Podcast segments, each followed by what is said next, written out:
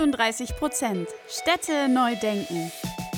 Der Podcast für Städte der Zukunft, nachhaltiges Bauen und fortschrittliches Denken. Mit Lars von Green Engineers und Karina von Olymp Consulting. Liebe Freundinnen und Freunde der nachhaltigen Städte von morgen.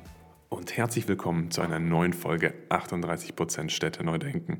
Getreu unserem Titel Städte neu denken ist es wichtig, den Lebensraum für uns Menschen stetig zu verbessern und nachhaltiger zu gestalten.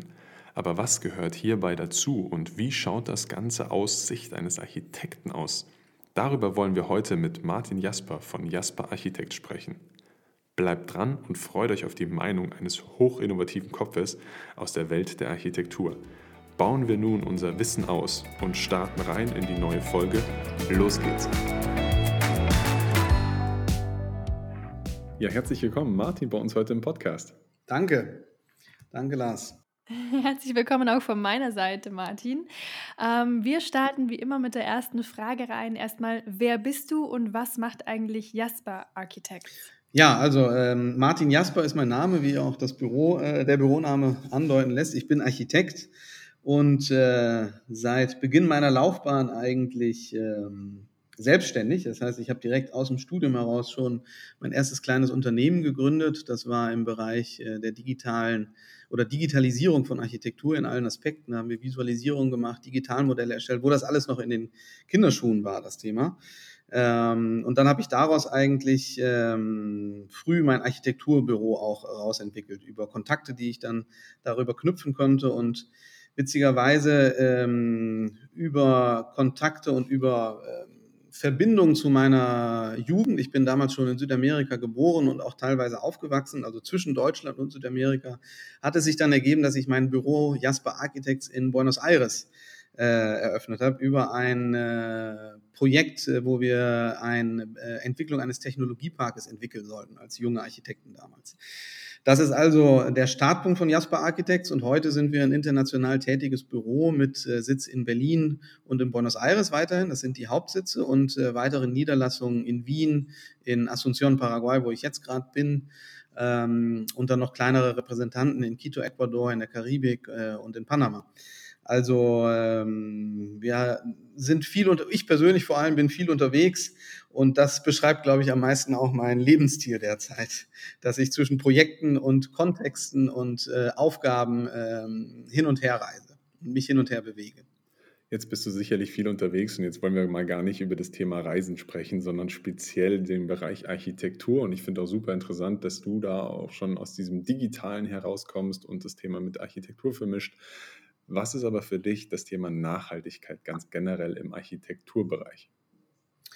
Ja, Nachhaltigkeit hat sich für mich ähm, ziemlich früh als eine der, der Hauptparameter äh, unserer Arbeit entwickelt, weil ich damals als junger deutscher Architekt, wie gesagt, nach Südamerika kam und äh, da war das äh, auch da, äh, auch diese Themen noch sehr in den Kinderschuhen, vor allem in Südamerika. Ne? Diese Vermischung von der, den Gesamtzielen, die ja sich immer weiterentwickelt haben, der Nachhaltigkeit und dann besonders bezogen auf den Bausektor und die Architektur.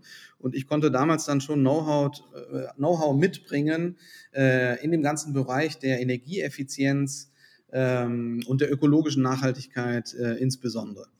Ähm, heute ist für mich Nachhaltigkeit eigentlich ein sehr komplexes äh, Konzept, ähm, was ja nicht nur die ökologische Nachhaltigkeit, sondern auch die ökonomische und die soziale Nachhaltigkeit beinhalten muss. Und ich glaube, in diesem Gleichgewicht muss man sich bewegen. Und das ist dann auch immer die Herausforderung als Architekten, besonders in um, unserem Falle, dass man immer den Kontext analysieren muss, in dem man sich bewegt und dann die Parameter äh, wählen muss, die oder diesen Parametern eine Gewichtung geben muss, um da in diesem Gleichgewicht sich bewegen zu können.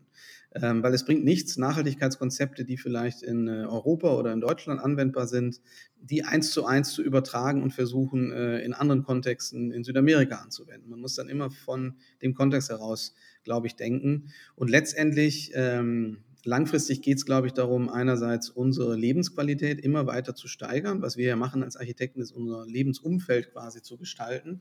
Und das ist für mich als Architekt das Hauptkonzept der Nachhaltigkeit, dass wir Qualität schaffen, Lebensqualität schaffen. Ähm, und das ähm, ist eigentlich so das, das, der, das Sammelkontext, würde man sagen, oder der Sammelbegriff für Nachhaltigkeit, meiner Meinung nach. ne? und das eben auch langfristig sichern für die nächsten Generationen. Ich glaube, diese beiden Themen sind die, die Nachhaltigkeit definieren für uns als Architekten oder definieren sollten zumindest. Du hast einen sehr wichtigen und guten Punkt angesprochen, dass ein Nachhaltigkeitskonzept ja unterschiedlich je nach äh, Situation aussieht. Und genau das hatten wir auch bei unserem Summer-Event, bei den Workshops quasi äh, gesehen. Da hatten wir eben drei verschiedene Nachhaltigkeitskonzepte für drei sehr unterschiedliche Projekte in unterschiedlichen Ländern gemacht. Und die waren sehr unterschiedlich, die mhm. Ergebnisse. Klar, weil du kannst nicht ein Konzept das andere einfach drüber stülpen. Ähm, jetzt haben wir wenn die Folge ausgestrahlt wird, bereits 2023. Und demnach, wir haben es schon angekündigt in unserer Silvesterfolge, dass wir ein bisschen unsere letzte Frage ändern. Und trotzdem haben wir uns noch nicht so ganz von ihr trennen können. Werden wir vielleicht noch tun. Aber deswegen kommt jetzt noch mal so ein bisschen abgewandelt äh, unsere berühmte Frage. Und zwar, ähm, wie würdest du denn sagen, stellst du die Städte in 2035 vor? Und das gerne mal irgendwie einfach knackig in drei Schlagwörtern. Ja, ob ich drei Schlagwörter so schnell zusammenbekomme, weiß ich nicht, aber ähm, es ist ja ein Unterschied, wie stelle ich mir die vor oder wie hätte ich sie gerne. Ne? Und ich werde jetzt eher davon sprechen, wie ich ja, gerne genau. hätte, ähm, wo ich äh, mir wünschen würde, dass die Reise hingeht. Ich äh, stelle mir Städte vor, die ähm, eine große funktionale Durchmischung haben. Das heißt, dass man sich in, äh, egal wo man sich im Stadtgebiet befindet, ähm, eigentlich immer alle städtischen Funktionen um sich drumherum hat und erreichbar hat, also Multifunktionalität.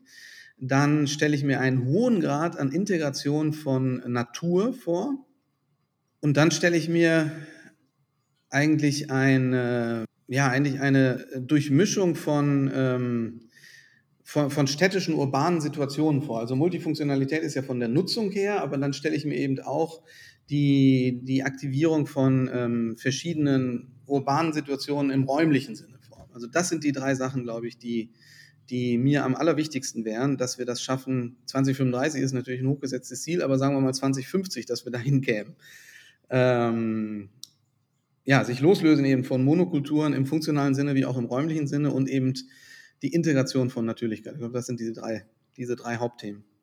Super, super spannend. Jetzt steigen wir aber nochmal ins Detail ein und gehen ein bisschen mehr in das Thema rein, wie kommen wir denn oder wie gestalten wir den Weg bis 2035? Und zwar die Bereiche Gebäudetransformation und Städteerneuerung. Welche Potenziale siehst du hier drin und was ist da dein Handeln aktuell? Ja, ich glaube, ähm, das sind Themen, die fangen gerade an, vor allem sichtbar zu werden ähm, dass unsere Städte eine Transformation benötigen, ähm, eben weil es lange oder weil lange Parameter die Städteplanung oder die Stadtentwicklung regiert haben, ne, wie das Automobil in der Nachkriegszeit ist ja ganz klar, das war die Hauptpriorität, dass da überall Autos langfahren können und dass das alles funktioniert. Und dann natürlich die ähm, die Funktionalitäten, die heute Stück für Stück abhanden kommen, wegen der gesellschaftlichen Entwicklung insgesamt oder der wirtschaftlichen Entwicklung. Und ein Thema sind zum Beispiel große Kaufhaussituationen, die ja vor allem in Deutschland auch in vielen mittelgroßen Städten äh, zentral gelegen sind und ähm, genau dem entgegenwirken, wie ich das vorhin beschrieben habe. Äh, das sind eben tatsächlich dann so Monoblocks, sowohl räumlich als auch funktional, wo dann nur eine Funktion möglich ist. Und die versperren einfach wahnsinnig viel Potenzial. Äh, und versperren tatsächlich dann auch im räumlichen Sinne wahnsinnig viel Möglichkeiten. Und wenn ich von Transformation von Städten ähm, spreche oder mir darüber Gedanken mache, stelle ich mir eben vor, was können wir mit solchen Strukturen, die heute ja effektiv äh, unnutzbar oder äh, nutzlos geworden sind, äh, weil zum Beispiel so große Handelsimmobilien, ähm, denen ist ja quasi über diese sogenannte Retail-Apokalypse äh, wegen dem Onlinehandel der Boden unter den äh, Füßen weggerissen worden. Äh, was kann man da jetzt mitmachen? Ne? Und da kann man viele Ansätze finden, wie man diese Immobilien neu bespielen kann, auch hinsichtlich der Nachhaltigkeit eben umnutzen kann und nicht immer, nicht immer nur abreißen und irgendwas Neues da drauf setzen. Das ist also ein Bereich in der städtischen urbanen Transformation, die ich mir, die mich einfach sehr interessiert. Ne? Lass uns doch genau zu diesem Thema mal ein bisschen ähm, ja, in eure Projekte einsteigen. Da gibt es ja eines, das ganz besonders spannend ist, ähm, das Ab. Und das Lustige ist, ähm, ich wohne ganz in der Nähe davon. Und immer wenn ich dann zur Arbeit und ins Büro fahre in der Früh, laufe ich direkt dran vorbei und ich bin äh, schwer beeindruckt von diesem Projekt. Weiß natürlich, ich kenne auch so ein bisschen die Hintergründe, aber äh, erzähl du noch mal gerne, was ist so ein bisschen das Besondere an diesem Konzept und äh, wie habt ihr das quasi angegangen? Ja, gerne. Danke erstmal das, äh, für, den, für das Lob. Freut mich, dass es, dass es äh, gefällt natürlich. Ne? Äh, das ist eigentlich das beste Feedback, was man bekommen kann als Architekt. Also die, die Geschichte mit dem Ab, genau, da haben wir uns das erste Mal mit, mit äh, auseinandergesetzt 2016. Das war ja damals das Zentrum Warenhaus, also das Hauptkaufhaus der DDR-Hauptstadt ähm, direkt am damaligen Hauptbahnhof. Der ist ja jetzt Ostbahnhof, aber früher war das der Hauptstadt, der DDR-Hauptstadt, der Hauptbahnhof der DDR-Hauptstadt. Und ähm, dieses Gebäude ist dann in der, nach der Wende äh, von der Galeria Kaufhof übernommen worden und hat einfach weiter als Kaufhaus fungiert. Ne? Bis in äh, das Jahr 2015 hinein und dann äh, löste sich eben da die Notwendigkeit auf und äh, auch die Mietsituation. Und ich möchte da eigentlich gerne noch mal einen Schritt weiter zurückgehen, weil wir ja vorhin äh, von der städtischen Transformation kamen. Ähm, eine ähnliche Situation hatten wir ja damals, als ich noch Student in Berlin war. Äh, und die habe ich sehr interessiert auch mitverfolgt, die Diskussion mit dem Palast der Republik. Natürlich äh, eine ganz andere Gewichtigkeit, ne, der Palast der Republik, aber trotzdem eine ähnliche Situation. Und damals hat man sich ja da äh, für den Abriss entschieden und eine Rekonstruktion äh, eines historisierenden Gebäudes da. Und äh, das war mir immer im Kopf geblieben, ne? wie man denn städtische Transformation auch anders machen kann, als dass man Sachen ausradiert und äh, ähm, oder versucht auszuradieren und dann neue, neue Dinge einfach hinsetzen kann. Und dann wurde dieser Wettbewerb ausgeschrieben. Äh, wir wurden eingeladen von der Siegner, das war unser Bauherr. Die hatte das Gebäude dann gekauft, ich glaube 2015. Ähm, und dann war die Aufgabe, was können wir für Konzepte entwickeln, äh, wie wir mit dieser Immobilie umgehen können. Und unter anderem haben andere Wettbewerbsteilnehmer auch den Abriss vorgeschlagen, ne? abreißen und da was Neues hinzusetzen. Wir sind aber von Anfang an daran gegangen mit dem Konzept, nein, diese Immobilie, daraus kann man spannende Sachen machen. Und dann haben wir analysiert, was war denn damals besonders wichtig in der Stadt Berlin, auch gesellschaftlich und wirtschaftlich. Und äh, da waren vor allem ja das Thema der Start-up-Szene, die da gewachsen ist äh, und immer, äh, also die, die, tolle Prognosen mit sich gebracht hat, äh, die ja auch stark von der Politik äh, unterstützt wurde, dass diese Startup-Szene da in Berlin sich etabliert. Äh, und wir hatten von vorigen Projekten schon mit verschiedenen größeren Unternehmen, wo es darum ging, wie sehen unsere zukünftigen Arbeitsplätze aus, äh, kamen wir quasi schwanger mit diesem Ideen oder mit diesem Know-how, was die Unternehmen und vor allem so Startup-Unternehmen für Arbeitsflächen benötigen. Und dann war uns früh klar, dass man in so einer Immobilie einfach idealerweise solche, äh, solche Räume anbieten kann. Ne? Und das war dann auch unsere Idee äh, für den Wettbewerb, dass wir sagten, das äh, Gebäude soll intakt bleiben oder soll umgenutzt werden und nicht äh, abgerissen werden. Und wir würden da vorschlagen, eine Art Start-up-Hub rauszuentwickeln. Und äh, eine der wichtigsten Parameter dafür ist natürlich, ich brauche für einen Arbeitsplatz natürliche Belichtung. Und dann haben wir verschiedene Möglichkeiten untersucht, wie können wir diesen ganz großen Baukörper, 80 mal 80 Meter, witzigerweise ziemlich genau das Maß eines City-Blocks hier in Buenos Aires, ähm, wie können wir den fit machen für, diese, für dieses neue Kapitel? Ähm, und dann äh, haben wir ja, über verschiedene Einschnitte, wie man das dann als Architekt macht, verschiedene Entwurfsvarianten untersucht. Wenn wir jetzt Innenhöfe reinschneiden, was hat das für Vorteile? Dann bringt man zwar natürlich das Licht rein, schafft aber so eine kleine bedrängende Situation da in so einem Innenhof. Und dann kam uns die Idee, eben diese Innenhöfe äh, oder das Ausschneiden nicht äh, im Inneren zu machen, sondern von außen und dadurch dann gleichzeitig die Möglichkeit zu finden, dieses große Gebäudevolumen auch von außen sichtbar aufzureißen und dem einfach eine neue urbane Präsenz zu geben und aufzulockern. Ähm, und alles eben mit dem Ziel, ähm, wirklich möglich äh, ähm, oder Flächen zu schaffen, die für diese, für diese Startup-Unternehmen äh, nutzvoll und attraktiv sind. Und wir wussten eben, da gibt es schon damals in dieser Startup-Szene die Notwendigkeit von äh, nutzbaren Flächen im Außenraum. Daher kommt die Idee mit den Terrassen und den vielen Freiflächen und Balkonen, die wir da anbieten. Dann eine extreme Flexibilität, also eigentlich eher so eine Art Spielwiesen da generieren, wo die Unternehmen frei ihre Innenräume gestalten können. Da eignete sich das Gebäude auch sehr für, weil wir dann ein klares, großzügiges Stützraster drin hatten von 12 auf 12 Meter und eine hohe äh, innere Raumhöhe, die auch eine Flexibilität im Ausbau insgesamt mit sich brachte. Das heißt, äh, man konnte da schnell verschiedene räumliche Situationen schaffen, um da verschiedenartigste ähm, Arbeitsflächen ne, zu, zu generieren.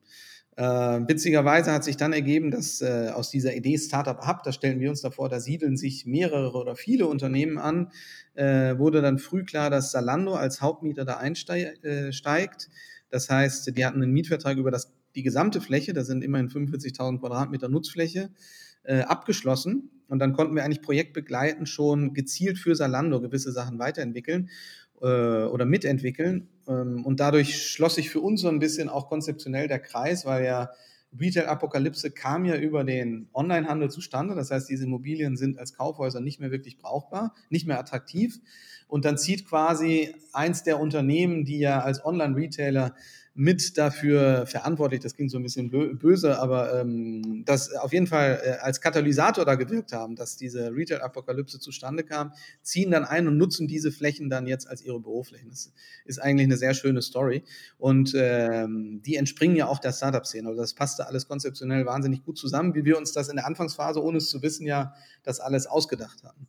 Und heute ist dann ähm, im äh, im Bauprozess kam dann äh, die Pandemie, die wir ja alle kennen, das Ganze nochmal wieder äh, umgeworfen hat, diese Konzepte, wie wir heute arbeiten wollen und arbeiten können. Und dann konnte man tatsächlich, äh, dadurch, dass die Immobilie eben die Eigenschaften hatten, die ich gerade beschrieben habe, re relativ schnell auch darauf reagieren. Salando ist ja jetzt zwar, zwar noch Hauptmieter, hat aber mittlerweile, ich glaube, vier der Geschosse, also fast die Hälfte, untervermietet an andere Startup-Unternehmen, die dann ihre eigenen Sachen da schnell einbauen konnten. Unter anderem gibt es da jetzt Fotostudios drin und so weiter. Also alles das bringt dann äh, so eine Immobilie mit sich, so eine Flexibilität. Und das ist für mich unglaublich im Zeitgeist, wie Städte funktionieren können und wie solche Immobilien auch funktionieren können. Ne? Nochmal bezogen auf das Stichwort äh, urbaner Transformation. So, jetzt äh, ja, hoffe ich, habe ich mal so einen Rundumschlag über die Story des abmachen können. Auf jeden Fall ein Rundumschlag. Eine, eine Sache fehlt mir vielleicht noch so ein bisschen. Ihr habt euch ja auch dafür entschieden, Holz zu verwenden, richtig? Wenn die Thematik jetzt Holz angesprochen wird, vielleicht ein kurzes oder eine kurze Einschätzung von dir als Architekt. Wie siehst du das Bauen mit Holz? Was ist die Nachhaltigkeit und wo sind da noch Hürden zu meistern? Ja, Vorsicht. Also im Ab ist kein Holzbau ähm, angewandt worden. Ne? Das ist ja ein Betonkörper gewesen aus den 70er Jahren, der lediglich eingeschnitten wurde. Ne? Und ähm, um nochmal auf das Thema Nachhaltigkeit, was ja eigentlich Hauptfokus hier des Gesprächs auch ist, äh, in dem Sinne ähm, ist das Gebäude besonders nachhaltig, weil wir eben den Beton äh, wieder genutzt haben und da keinen Neubau vorgeschlagen haben. Also das war uns auch immer ein wichtiger Punkt, wie können wir die Ressourcen da einsetzen, die schon da sind. Ne? Äh, es gibt tatsächlich von äh, unseren Kollegen Chipperfield Architects in Berlin ein Projekt, was dem ähnelt, in, am Hermannplatz in Berlin. Da wird ein altes Kaufhaus mit mehreren Neubaugeschossen in Holzbauweise aufgestockt. Ähm, quasi ergänzt. Ne? Das Gebäude hat, glaube ich, heute drei Geschosse und wird, glaube ich, bis zu sechs, sieben Geschossen äh, dann bekommen. Und das ist alles in Holzbau. Und in unserem Fall jetzt arbeiten wir an einem Holzbauprojekt in äh, Hohenschönhausen. Und zwar ist das eine komplette Quartiersentwicklung, wo wir gerade beauftragt sind, zwei der ersten Hochbauten äh, zu planen.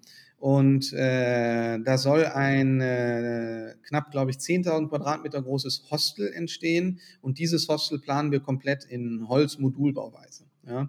Und äh, das ist in dem, in dem Kontext der urbanen Transformation, also wenn wir da von dieser Quartiersentwicklung sprechen, da sollen 27 Hektar entstehen. Das Projekt äh, läuft auch unter dem Namen 27 Hektar neuer Möglichkeiten. Könnt ihr gerne mal googeln und, äh, und euch da informieren. Das ist eine der größten oder wird eine der größten Quartiersentwicklungen in Berlin. Und das Ziel ist eben, mit diesem ersten Hochbau ein Exempel zu, zu statuieren, dass man sagt, wir wollen diese, in dieser Quartiersentwicklung äh, massiv den Holzbau integrieren. Ne?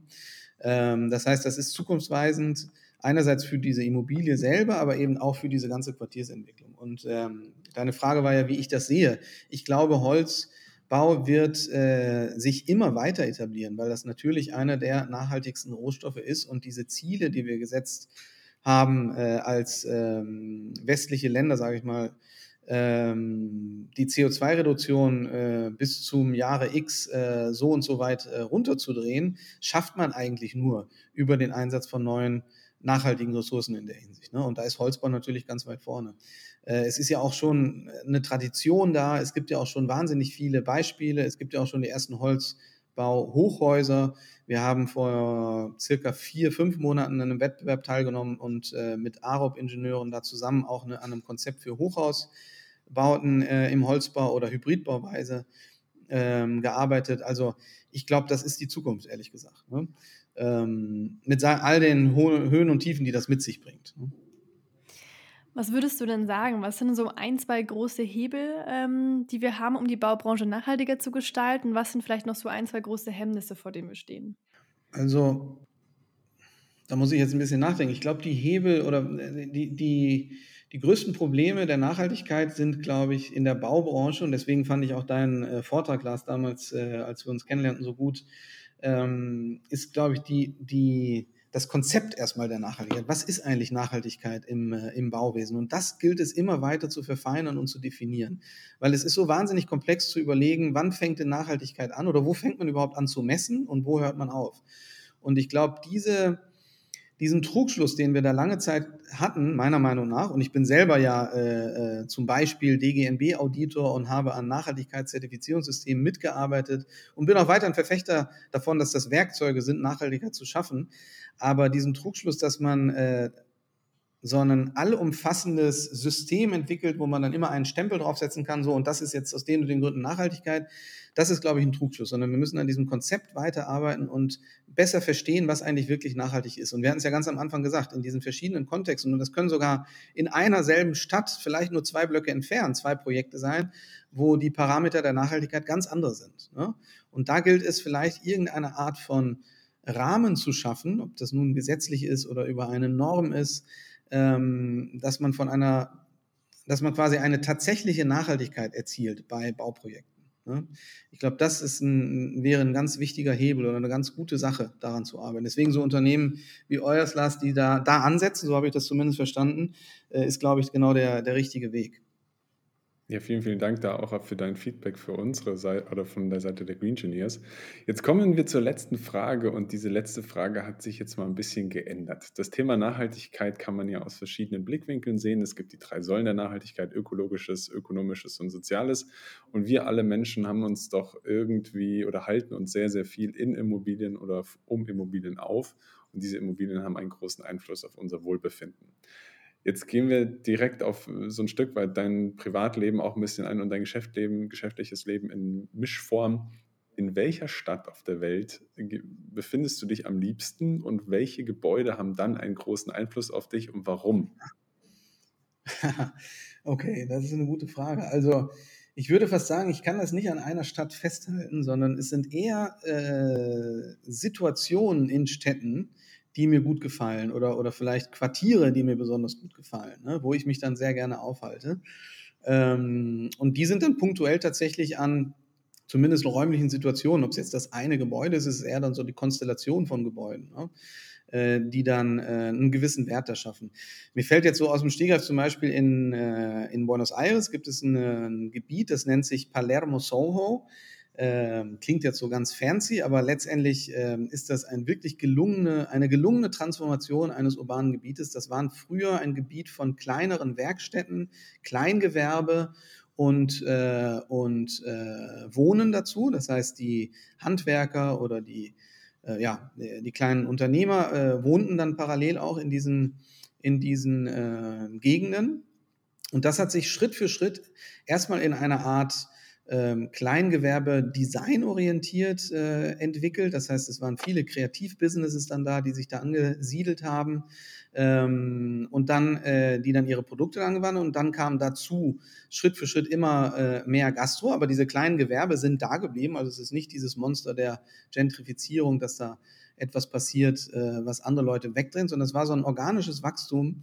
Ähm, und heute ist das für mich einer der multifunktionalsten und ähm, ähm, von der Lebensqualität her äh, besten Quartiere, die ich in äh, verschiedensten Städten, und ich bin wirklich viel unterwegs, äh, kennengelernt habe, weil da einfach Leben passiert, städtisches Leben. Ne? Und ähm, das ist, glaube ich, so eine Qualität, die mich da, die mich, die mich besonders reizt. Ne? Und deswegen ja ganz anfangs sprachen wir über, wo die städtische Transformation oder Stadtentwicklung hingehen sollte. Diese Durchmischung und dieses, äh, wo man wirklich Leben spürt, dass eben nicht so Monokulturorte entstehen, wie das ja so oft über die letzten Jahrzehnte passiert ist. Ähm, das ist, glaube ich, das, was mich am meisten reizt. Das heißt, sowas finde ich zum Beispiel in Buenos Aires, um auf deine Frage, jetzt bin ich, habe ich ein bisschen ausgeschweift, aber äh, auf deine Frage zurückzukommen. Das ist zum Beispiel in Buenos Aires dann. Ne? Aber das erlebt man ja auch in Berlin in gewissen Standorten. Ne? Ähm, ja, so, so, kann ich die Frage beantworten. Also ich kann nicht sagen, ja, das ist jetzt meine Lieblingsstadt oder so. Ein total schöner Eindruck. Und Lars, ich mag unsere neue Frage jetzt schon gerne, weil ich glaube, die eröffnet wieder so einen ganz, ganz neuen Blickwinkel. Und wir lernen vielleicht nochmal ein paar ganz neue Konzepte und Orte kennen. Deswegen, es war eine wunderbare Antwort. Ähm, soll ja auch ganz frei beantwortet werden. Vielen Dank, Martin, für das äh, spannende Gespräch mit dir. Hat sehr viel Spaß gemacht. Und ja, ich freue mich auf weiteren Austausch. Gerne, ja, jederzeit. Ich bin äh, dann ja auch oft in Berlin. Vielleicht trifft man sich mal live. Super gerne.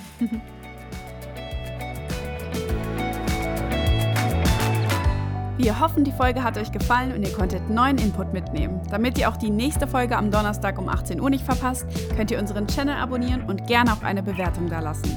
Du findest uns auf Spotify, Apple Podcast und allen gängigen Podcast-Plattformen. Danke fürs Anhören und bis nächste Woche.